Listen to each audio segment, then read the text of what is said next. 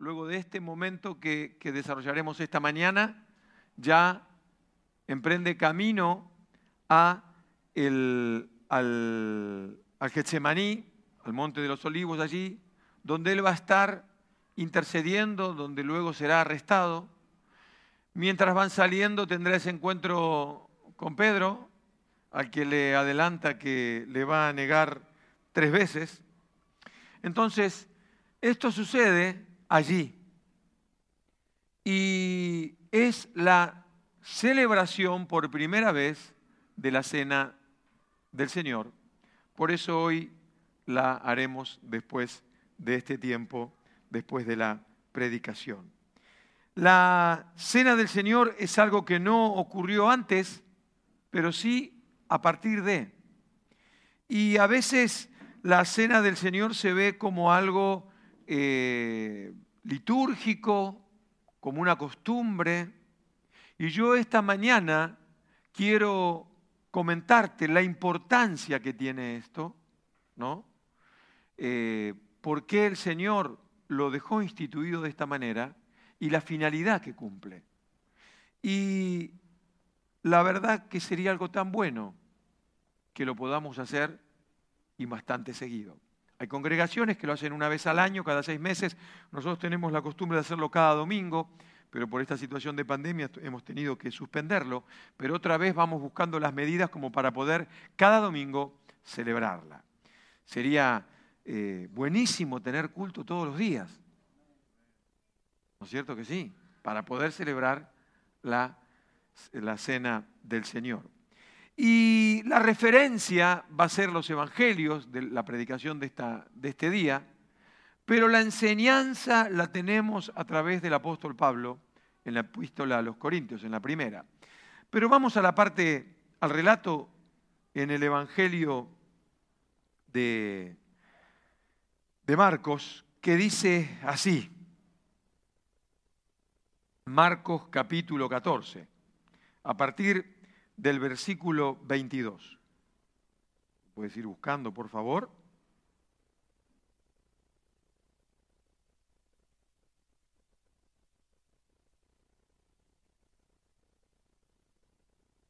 Y dice, y mientras comían, Jesús tomó pan y bendijo, y lo partió y les dio diciendo, tomad, esto es mi cuerpo y tomando la copa y habiendo dado gracias, les dio y bebieron de ella todos.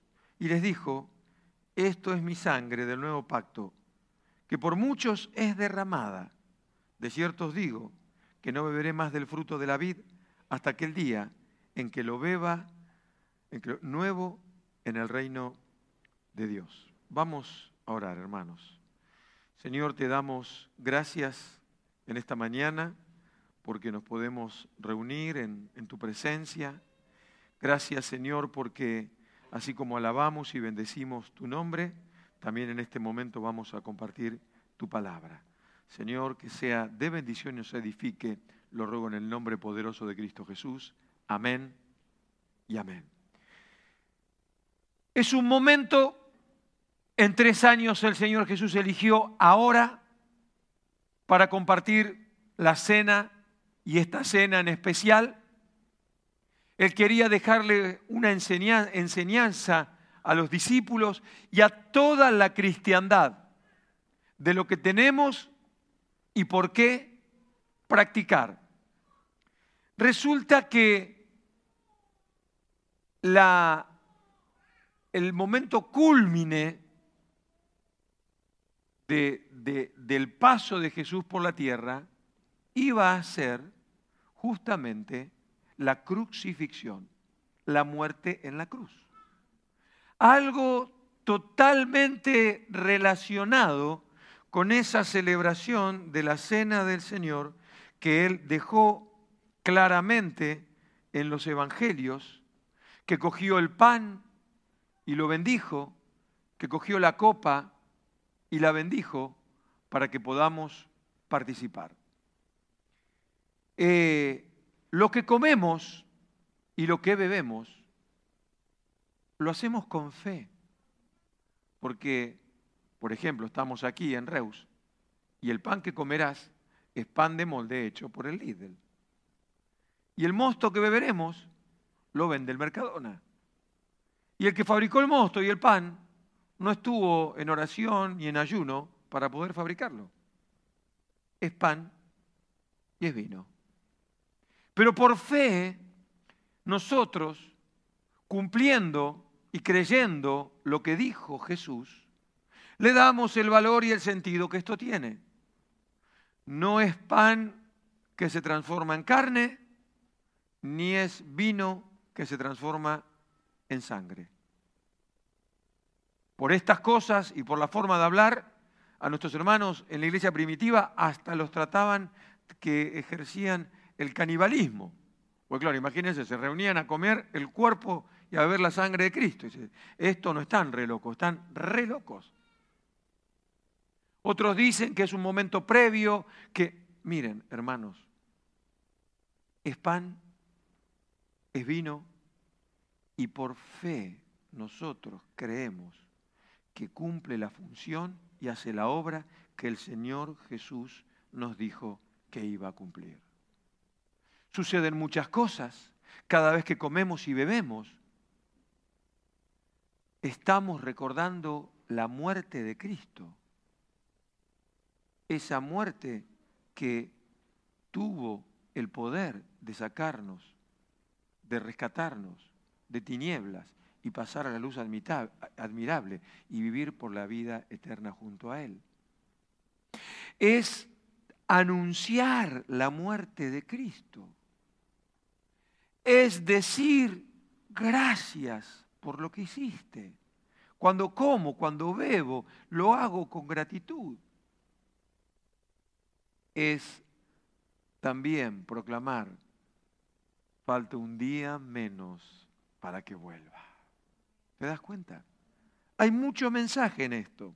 Y el apóstol Pablo, que como tú y como yo, no estuvieron esa noche en el aposento alto, no estuvo ahí. Él no estuvo con los doce. Pero deja una enseñanza importante en Primera de Corintios capítulo 11. ¿Por qué? Porque hay maneras de celebrar la cena del Señor. Hay dos maneras. Bien o la otra. Mal. Y la iglesia en Corinto lo estaban haciendo en forma liviana. Y yo quiero decir que nosotros tenemos que hacerlo con responsabilidad de lo que estamos haciendo. Y no en forma liviana. Entonces, Pablo, en 1 Corintios 11, 23, dice, porque yo recibí del Señor lo que también os he enseñado. Que el Señor Jesús, la noche que fue entregado, tomó pan y habiendo dado gracias lo partió y dijo, tomad, comed, este es mi cuerpo que por vosotros es partido. Haced esto en memoria de mí. Asimismo también tomó también la copa y después de haber cenado, diciendo, esta copa es el nuevo pacto en mi sangre. Haced esto todas las veces que la bebiereis en memoria de mí. Así pues, todas las veces que comieres este pan y bebieres esta copa, la muerte del Señor anunciáis hasta que Él venga. Aquí hay una directiva hacia nosotros los creyentes. El que no cree en Cristo Jesús como su Salvador no entiende de qué va. Es más, nos pueden acusar hasta que estamos un poco locos. Pero lo primero que vemos aquí es que participar de la cena del Señor es un acto de obediencia. Obediencia. ¿Sí? Dice, eh, dio gracias, dice, partió y tomad, comed, este es mi cuerpo. Jesús está dando una dirección. Hay que hacer esto, comer y beber. Claro que ya veremos también hoy que hay situaciones en las que yo tengo que tomar conciencia si puedo o no comer y beber. Pero si no hay un impedimento, tengo que hacerlo. ¿Por qué? Por obediencia. Es como, es como el bautismo. Yo me bautizo, ¿por qué? Por obediencia. Los sacramentos que nos han sido dejados son para que los cumplamos como requisito de ser hijos de Dios. Que sí, que sí la iglesia protestante busca que uno tenga la razón como para tomar esa decisión, que entienda lo que hace. ¿sí? Por eso no bautizamos a los bebés, porque uno tiene que ser consciente de lo que, del paso de obediencia que está haciendo. Y con la cena del Señor pasa algo parecido. Él nos dice que tenemos que comer y beber. También, en segundo lugar, dice que anunciamos la muerte de Cristo Jesús. ¿Y qué significa anunciar la muerte de Cristo Jesús? Reconocer que en su muerte hay autoridad para que yo sea salvo. No es cualquier muerte, no es eh, eh, el martirio de un buen hombre es la muerte de Cristo Jesús, el sacrificio perfecto, una muerte en expiación que puede y logró que tú y yo seamos salvos. ¿Y hasta cuándo tenemos que celebrar esto? Hasta que Él venga. Hasta que Él venga.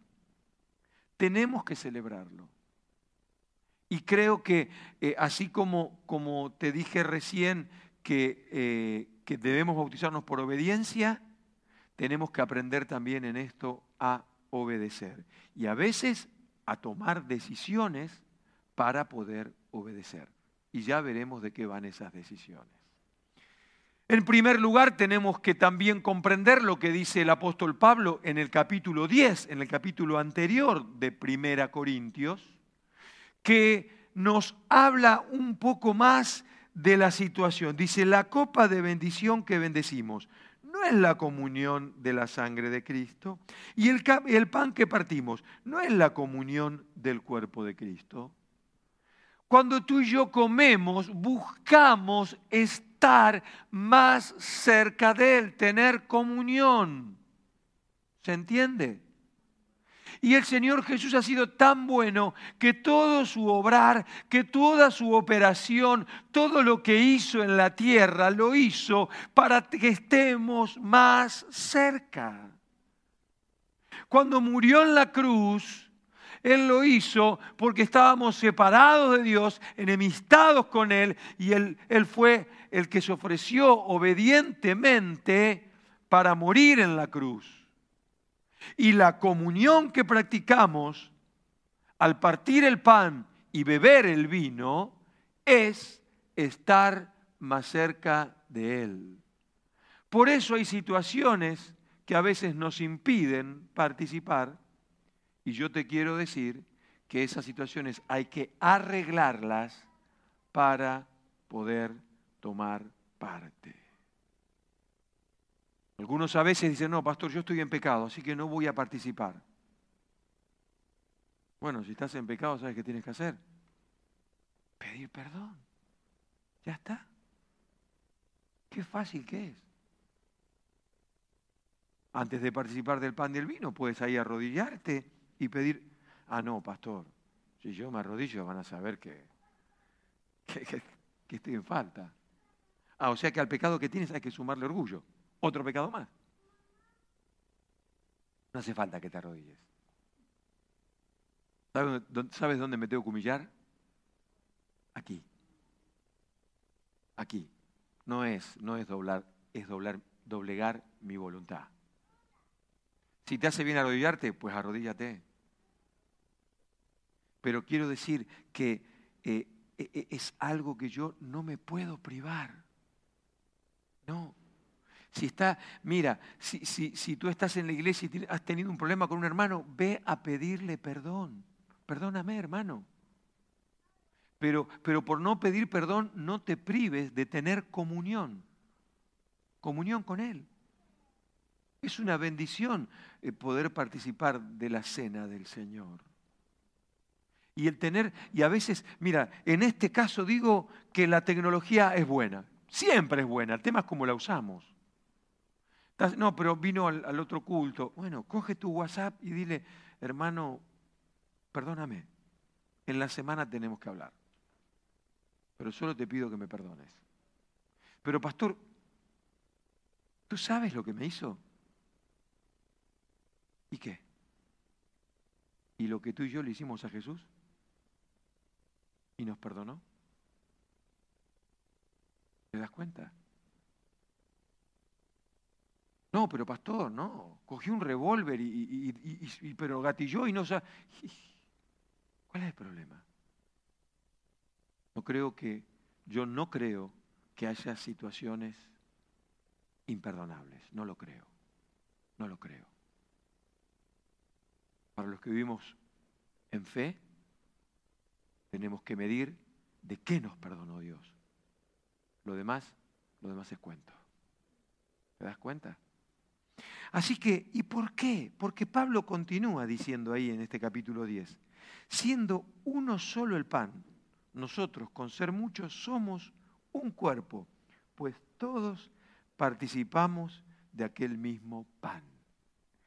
Cuando celebramos la cena del Señor, no solamente tengo comunión con Él, sino que tengo comunión con mi hermano. Soy un solo cuerpo. Y yo creo que hablando de lo físico cada uno, ¿no? Vinimos enteros hoy, ¿no? ¿Tiene los dos brazos, la cabeza la dejaste en casa? No, ¿no? Te mueves en bloque. ¿Sí? Bueno, aquí está el cuerpo, la iglesia, con un mismo sentir, con una misma manera. Y como cuerpo en comunión participamos de la cena del Señor. Amén. ¿Y yo qué quieres que te diga? Todavía en casi 53 años, mi mano derecha nunca se enojó con la izquierda. Nunca se levantó un día y, le pegó, ay, por, por el daño que me hiciste. No. Qué ridículo lo que digo, ¿no? Pero a veces el cuerpo de Cristo es así. Y se duele por estas cosas. Pues al practicar la cena del Señor, hace que tú y yo estemos cada día más finos. ¿Se entiende? Me lleva a vivir una vida que lo indigno no more en mí, porque si hago las cosas indignamente, no puedo participar. Y hermanos, no nos podemos contentar con decir, bueno, y así puedo pecar. Porque si el pensamiento es el pecado antes que la Santa Cena o la Cena del Señor, tienes un problema. Acércate a Cristo, Él es tu único Salvador. ¿Entiendes? Se trata de esto.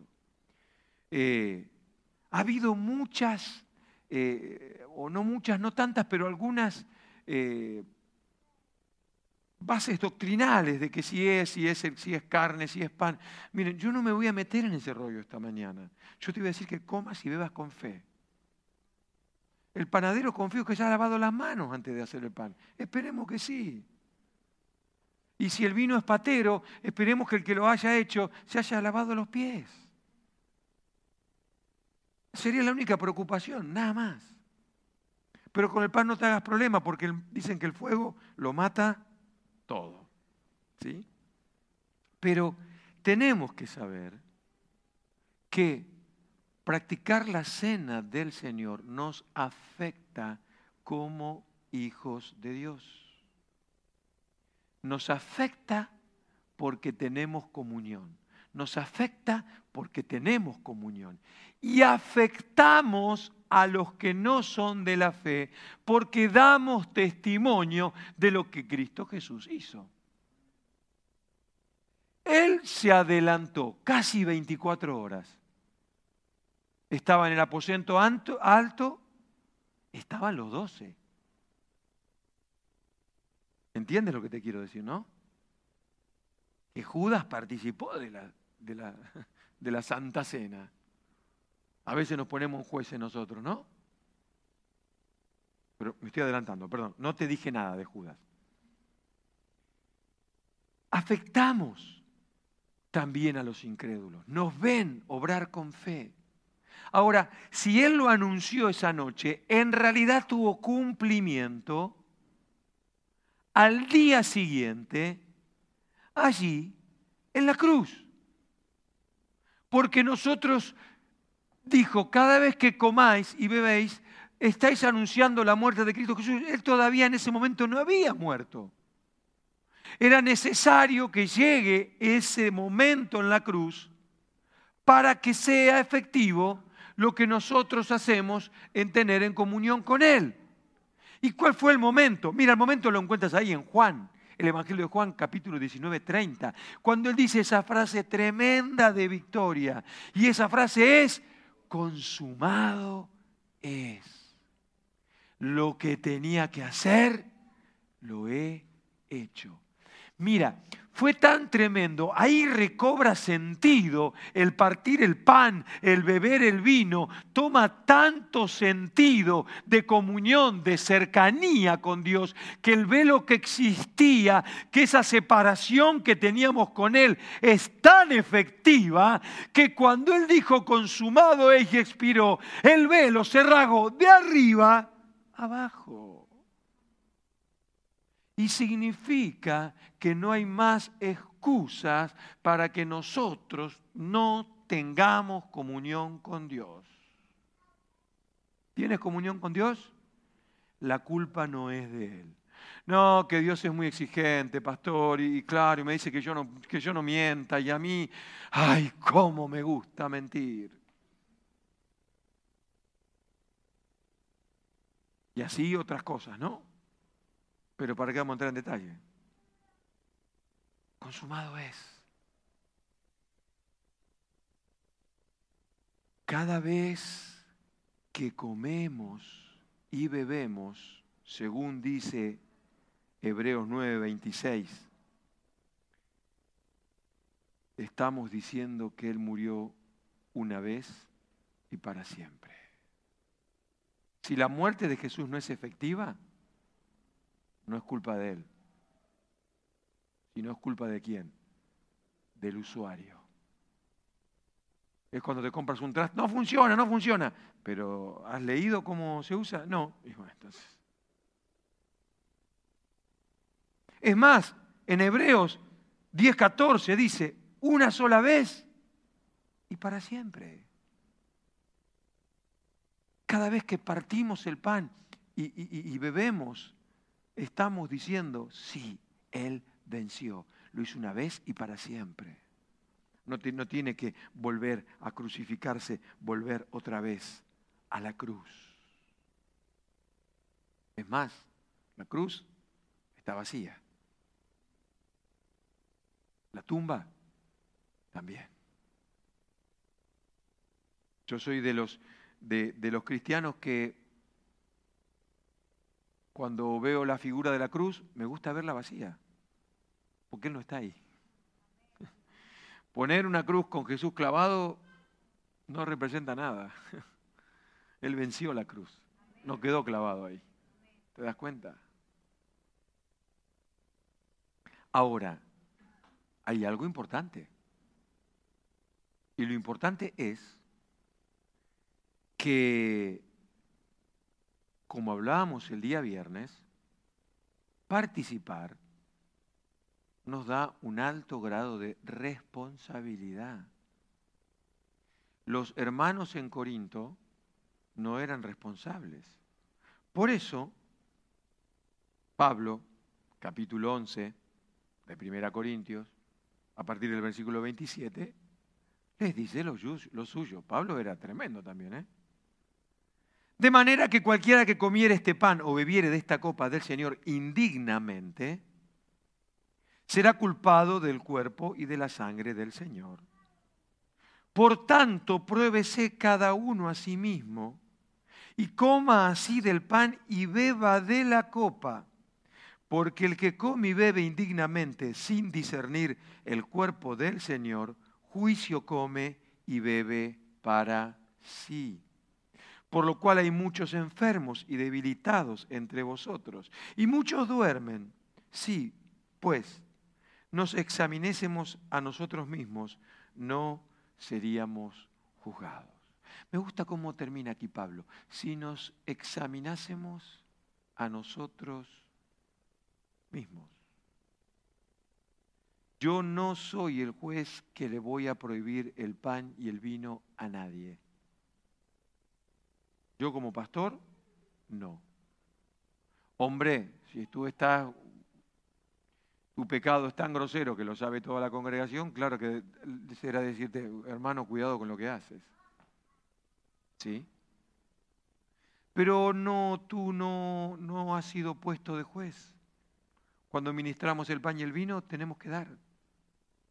Porque tenemos que tener, que de esto se trata, ¿no? La madurez espiritual para discernir y saber lo que estamos haciendo. ¿Qué hay situaciones? Siempre hay situaciones. Y tienes una situación especial, ahí sí dirígete al ministerio, que él con sabiduría te va a decir lo que puedes hacer. No tomes decisiones a la ligera.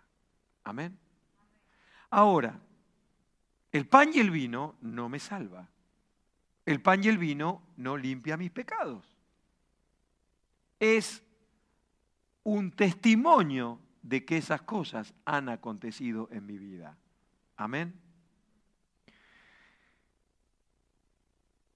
Como iglesia recibimos todo el tiempo, hermanos, de distintas formaciones, de distintas costumbres, y las respetamos. Obviamente respetamos aquellas cosas que no son concernientes al pecado. No, a mí mi pastor me decía que, tres mentiras por día podía. No, pero ¿de dónde salió ese pastor? No. ¿Sí? Hay cosas que a la luz de la palabra no, no tienen defensa. ¿Sí? Pero con respecto a la administración de la Santa Cena, para que sepas por qué te congregas aquí, siempre respetando lo que tú crees.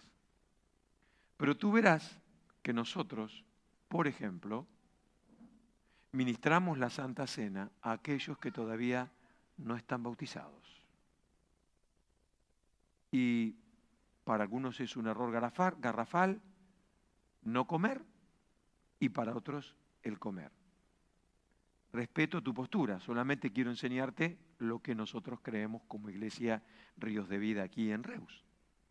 Pues yo digo, ¿dónde la palabra me enseña que para comer de la Santa Cena, para probar la cena del Señor, tengo que estar bautizado. Hasta ahora, con los años que tengo de creyente, todavía no lo encontré. La liturgia, hermanos, a veces nos juega una mala pasada. Hay doctrinas que sí, la pérdida de la salvación, que, que una cosa es cierta y la otra también, y cada uno a la luz que recibe es lo que cree. Pero en esto no tenemos nada, no hace falta hacer un dogma de algo que la Biblia no dice nada. Eh, tenemos lo de la Santa Cena aquí en Corintios y lo que nos dicen los Evangelios. No tenemos mucho más. ¿Sí? Y aquí Pablo lo habló porque, porque lo hacían indignamente, no porque estaban o no estaban bautizados, sino porque lo hacían con, con liviandad porque venían, servían de la mesa. Si tienen hambre, coman en casa, dice. Yo me acuerdo que era niño y, en la iglesia era pequeño y, no era pan así, ese pan crocante, rico, ¿no? Y terminaba el culto y íbamos, sacamos el pan porque era rico. Pero ya había terminado el culto, ya había pasado todo, ¿no? ¡Oh! Que había que quemarlo, sacrificarlo, no sé qué había que hacer con el pan que sobraba. Se podía comer. Y uno lo untaba con un poquito de manteca. ¡Ay, qué rico! A esta hora, ¿no? Cuando es esta hora y hay hambre. ¿Qué está diciendo, pastor? Cambie de tema. Pero es, a ver, no, encontramos. Es como, es como decir, eh, mira, si, si no te bautizaste, no serás salvo. ¿Y dónde lo dice eso la Biblia? Dice que el que cree se bautice. ¿Entienden? Ahora, si tú no te bautizas, te vas a ir al con el Señor siendo un desobediente. Pero, ¿por qué te vas con el Señor? Porque creíste en Él como tu único Salvador. Con un ejemplo basta. Había una cruz, Jesús en el centro, un ladrón a la derecha y uno a la izquierda. Uno blasfemaba y el otro dijo, pero escúchame, tú y yo que estemos aquí está bien, pero este, este, ¿qué hizo para estar aquí? Él le reveló eso a ese malhechor. El Espíritu Santo, hermano. ¿Cuál fue la respuesta de Jesús? Hoy, hoy, hoy, hoy estarás conmigo. ¿Sí? Jesús no dijo, bueno, Padre, detén todo un momento, bájate, que primero hay que bautizarlo, después come el pan y el vino y ahí viene conmigo.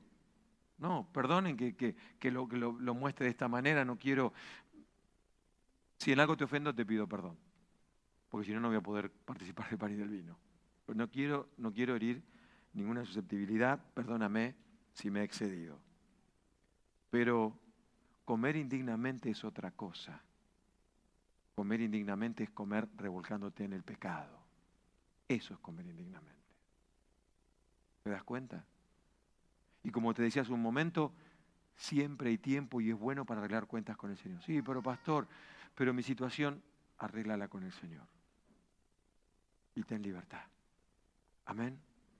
También nosotros, también dejamos que los niños, perdón, ¿eh?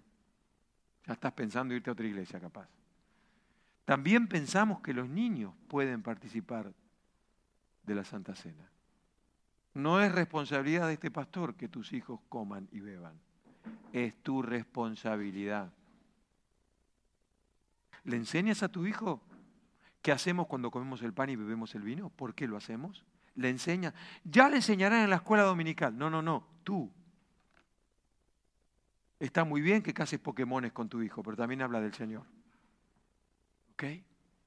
Y enséñale. Porque la palabra dice el Señor Jesús cuando le echaban, dijo, dejad a los niños, venid a mí, porque de los tales es el reino de los cielos. Así que el reino de los cielos es de ellos. ¿Yo le voy a impedir que participe del pan y del vino? No, yo lo tengo que instruir. Papás, siempre la responsabilidad va a caer sobre nosotros no miremos para otro lado. Es más, el mismo Señor Jesús dice que tenemos que ser como los, como un, como un niño. No, no digo que ahora tenemos que venir de pañales, con biberón, no, no. El sábado los hombres después de orar vamos a tomar nuestro buen café. ¿eh? Ningún biberón. Pero entiendes, de esto se trata, de que pongamos asidero bíblico y no tradición. De verdad. Vuelvo a repetir, respeto tu opinión. Hermano, si tú no quieres participar porque no te has bautizado, lo lamento por ti, te lo estás perdiendo. No, esto no es producto de condenación, ¿ok?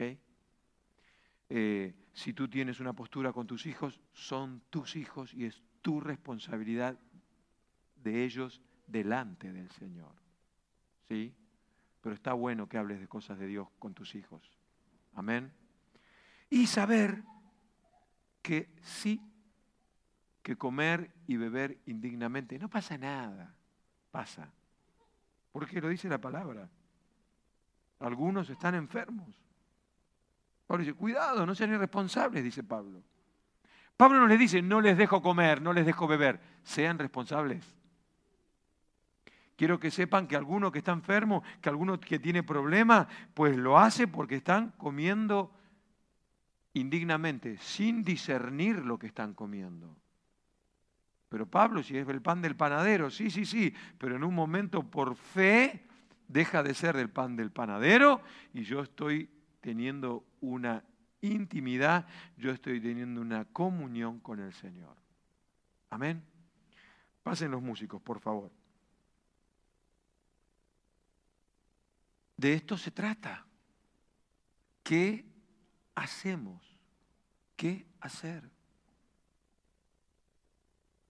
Insisto, si hay algo que, que, tú no tienes bien, no lo tienes claro, no entiendo, pero pastor, yo tengo esta situación, tú, tú has dicho, hablemos, hablemos. Las cosas, hay cosas que se, se aclaran a la luz de la palabra de Dios, se puede hablar. Pero yo te pido un favor, no te pierdas la bendición. Esta mañana, ahora para terminar, participaremos del pan y del vino. Por eso te pido que puedas tomar conciencia. Tal vez tengas que arreglar algo ahora. Este es el mejor momento. No te arrodilles, no hace falta. O hazlo. Pero te invito a que podamos cerrar nuestros ojos y pensar en el Señor.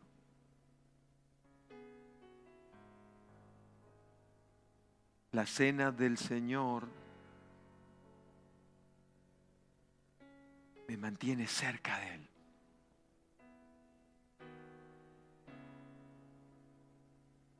Acércate. La cena del Señor sirve para anunciar su muerte. Entonces, entonces es darle gracias. Gracias. Gracias por tu muerte en la cruz. Gracias porque el castigo de mi paz cayó sobre ti. Y cuando como y bebo no me pongo triste. Doy gracias. Doy gracias. Preciosa sangre. Cordero inmolado. Sacrificio perfecto. Deja que en ese lugar donde estás ahora pueda, pueda brotar gratitud del corazón. Tal vez decirle, perdóname porque fui tan religioso. Y por ser religioso me perdí este preciado sacramento que me has dejado. Gracias Señor. Gracias Señor. Muchas gracias.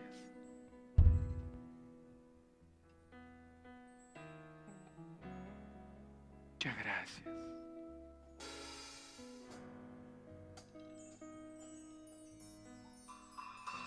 Bendito eres, Señor. Bendito eres, Señor. Si tienes que pedirle perdón a alguien, pídele, acércate. O mira, en este momento hasta puedes coger tu WhatsApp y decir, perdóname. Nuestros hermanos van a repartir estas bolsas preparadas. Hay cuatro trozos de pan. Podemos coger uno por familia. Si son dos, cojan y cómanse los cuatro trozos de pan. Si estás tú solo, cógelo y cómete los cuatro pedazos de pan que no quede nada. Dios y Padre, te damos gracias por este pan. Gracias por tu cuerpo quebrado, partido en esa cruz. Cuerpo de restauración, de vivificación. Esperamos todos tener el pan y, y comer todos juntos. Preciosa sangre se derramó.